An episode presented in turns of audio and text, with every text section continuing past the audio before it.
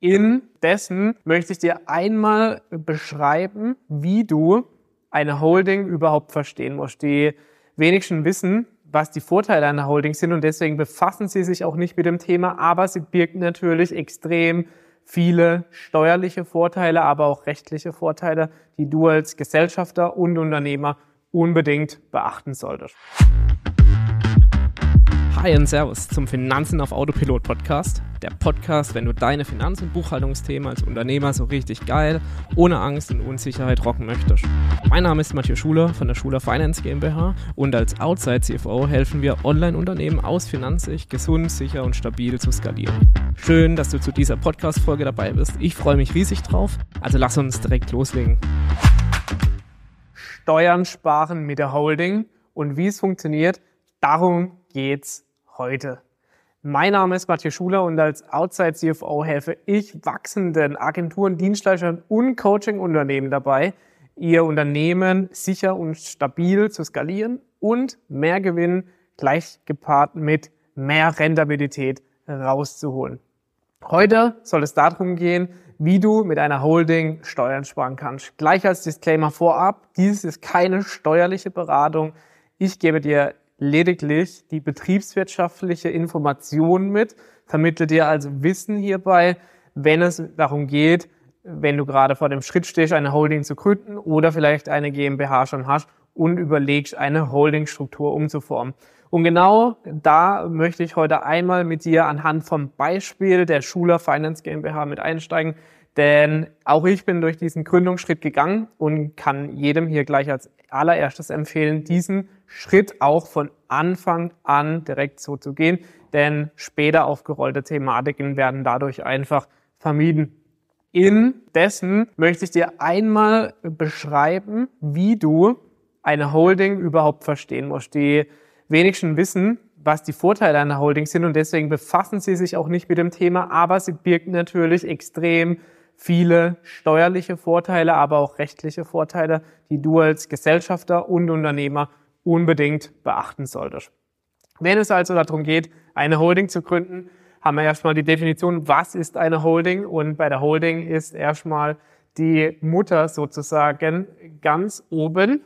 Und hier haben wir zum Beispiel die Schuler Ventures GmbH beschreib dir hieran mein Konstrukt, damit es für dich klarer wird, wie wir aus CFO-Sicht dann auch eine Holding bewerten und wie wir auch dann die Empfehlung geben, eine Holding zu gründen.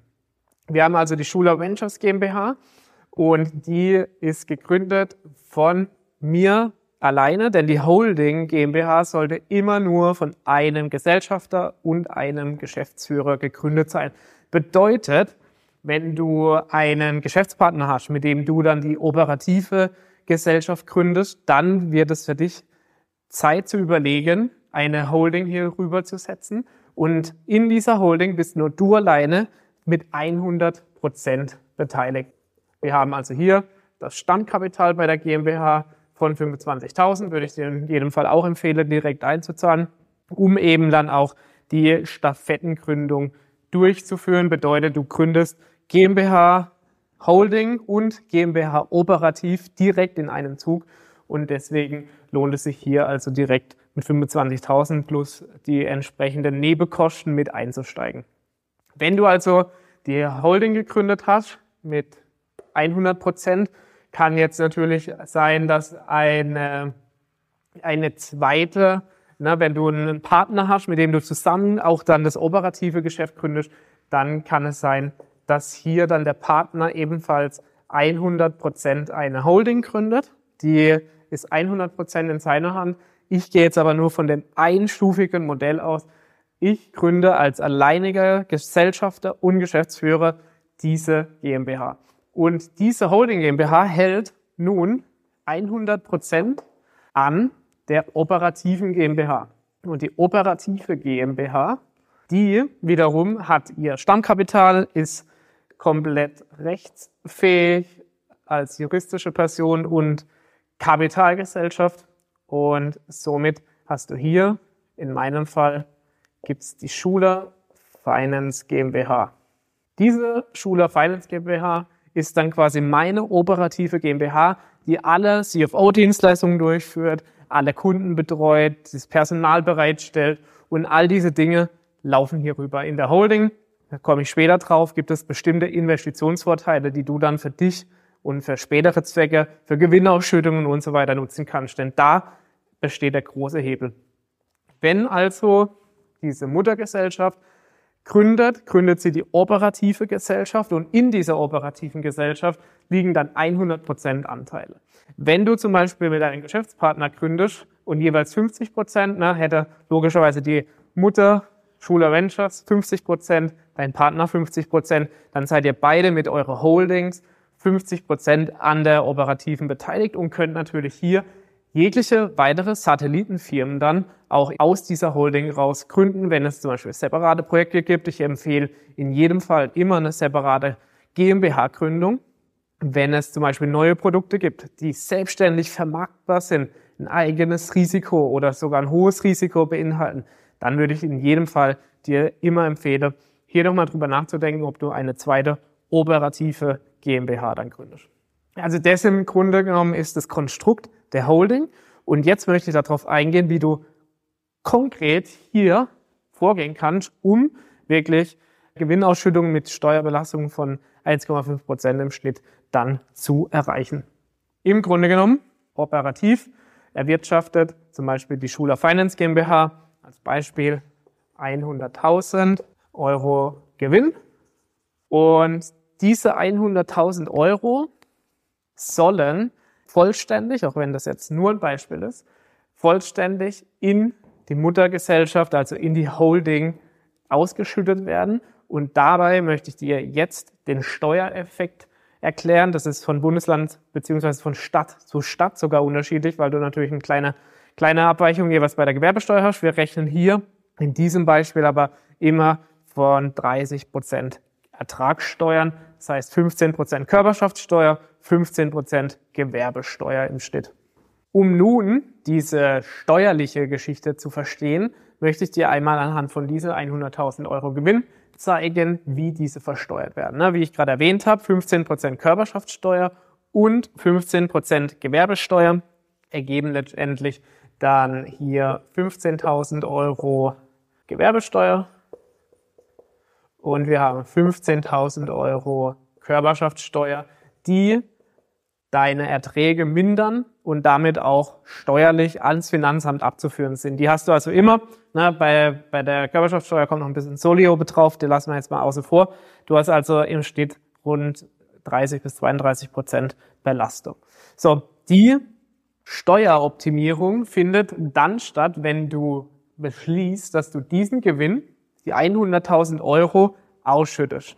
Wenn du dir nun Privates ausschütten würdest, wenn nicht diese Holding hier dazwischen wäre, sondern du als Mathieu Schuler hier 100 Prozent direkt als Person beteiligt bist und dann ausschüttest, dann hast du den Effekt, wenn die Gewinnausschüttung hier läuft, dass das Ganze mit der Kapitalertragssteuer besteuert wird. Das heißt, du hast eine Kapitalertragssteuer und diese beträgt grundsätzlich immer 25 Prozent plus entsprechender Soli. Also wir sind hier bei 26,5 Prozent aufgerundet an Belastung, die du an das Finanzamt direkt abführst von deinem Gewinn. Dann kommen von diesen 100.000 Euro eben nur noch 75 oder 70 bei dir an auf privater Ebene, die du dann reinvestieren kannst und dann natürlich nicht diese Vorteile hast, die in der Holding dadurch entstehen. Denn wenn du jetzt sagst, du schüttest die 100.000 von der operativen an die Mutter aus, ja, ich nenne das hier mal GWA, Gewinnausschüttung, dann passiert Folgendes. Durch eine steuerliche Regel, die in der Holding beziehungsweise in der GmbH-Struktur herrscht, ist es möglich, dass du Gewinne von Kapitalgesellschaften an Kapitalgesellschaften aufgrund der Beteiligung, die mehr als fünf Prozent ist, dann ausschütten kannst mit einem Steuersatz von im Durchschnitt 1,5 Prozent, weil sozusagen nur 5 Prozent dieser Anteile, also dieser Gewinnausschüttung dann am Ende des Tages besteuert werden. Und wenn du nur 5 Prozent von den 100.000 besteuerst, die du ausschüttest an die Muttergesellschaft, an die, an die Holding, wie jetzt die Schuler Ventures, dann zahlst du statt den 26% Kapitalertragssteuer, zahlst du eben nur insgesamt auf die 5000 Euro, die besteuert werden von den 100.000, zahlst du dann nur Steuern.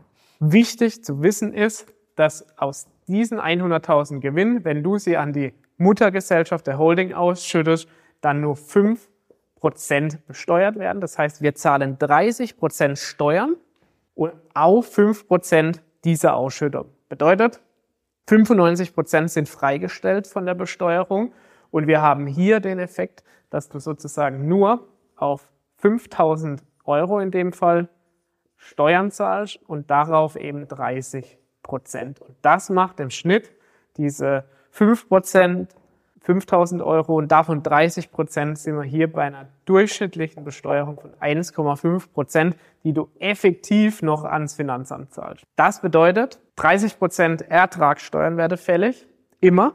Aber statt auf privater Ebene 26,5 zu zahlen, hast du den Vorteil, dass du insgesamt nur 1,5 Prozent bezahlst, wenn du an deiner Holding ausschüttest. Und das ist der große Hebel, denn hier bleiben dir unterm Strich mehr als 24 Prozentpunkte offen, um zu reinvestieren in deiner Holding. Und die Holding GmbH, die nutzt du ausschließlich für deine Investitionen. Hier kannst du überlegen, ob du noch weiter streust in eine Immobilien GmbH beispielsweise, Aktien beziehungsweise ETF Aktien holst und hier investierst, um eben weiter davon zu profitieren. Denn wenn du zum Beispiel Aktien kaufst, sind es Anteile an einer Kapitalgesellschaft und diese Kapitalgesellschaft schüttet an dich ihre Dividenden aus und du hast unter Umständen wieder die gleiche Effekte, wie wir es hier im Kleinen haben. Du bekommst nämlich 95 Prozent Freistellung und hast dann natürlich den gleichen Effekt bei den Dividenden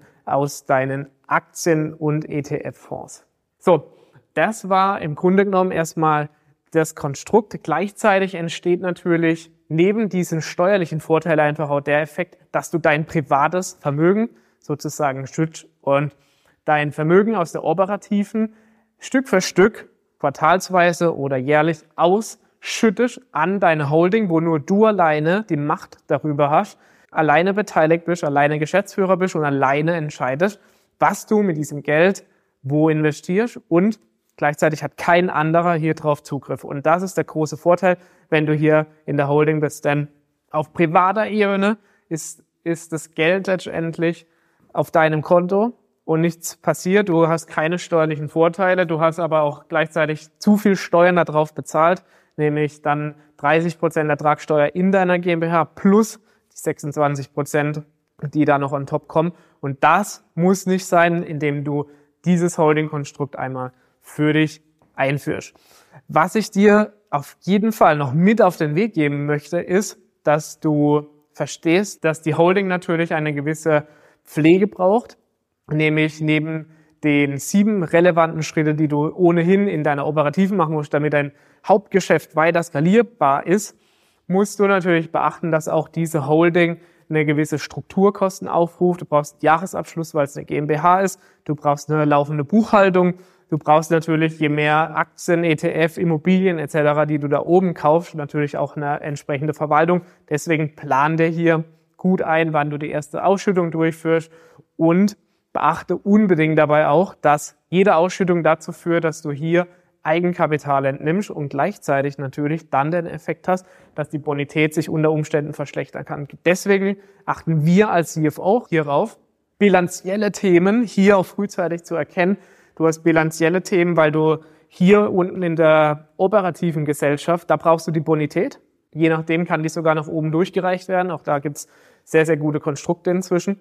Dennoch darauf schauen, dass wir hier in der operativen GmbH ständig auch eine gute Bonität ausweisen, genügend Kapital haben, dass es uns am Schluss die Bilanz nicht zerhaut, weil wir plötzlich Gewinnausschüttungen in zu hoher Höhe machen. Das ist ja letztendlich Liquiditätsabfluss, die dann wiederum im operativen Bereich fehlt. Auch hier muss eine gute Planung stattfinden von Bilanz, wie ich es immer sage, von Bilanz, von Kapitalflussrechnung und letztendlich auch dann von der Liquiditätsbelastung, die du deinem Kerngeschäft entziehst. Und wenn du diese Punkte für dich beachtest und dann auch gleichzeitig entschließt, hier eine Holding draus zu machen, dann habe ich für dich die ultimative Lösung, denn dann solltest du jetzt darüber nachdenken, hier einmal direkt reinzugehen, falls du noch ein Einzelunternehmen hast mit genügend Umsatz und genügend Gewinn, wo sich eine GmbH wirklich lohnt, so im Schnitt ab 30 bis 40.000, je nach persönlichem Steuersatz dann auch, dann hast du auf jeden Fall hier eine super Möglichkeit, richtig früh schon ein professionelles Konstrukt zu haben, Steuern zu sparen und du kannst dich natürlich deine weitere Laufbahn über nur auf dein Kerngeschäft konzentrieren und musst da nicht später anfangen, irgendwelche gesellschaftliche Strukturen erstmal aufzuräumen, anzupassen. Ich würde es dir in jedem Fall empfehlen, direkt von Beginn an zu machen. Wenn du mehr erfahren möchtest über diese Themen, dann bleib unbedingt dran, abonniere meine Kanäle und dann sehen wir uns in der nächsten Folge.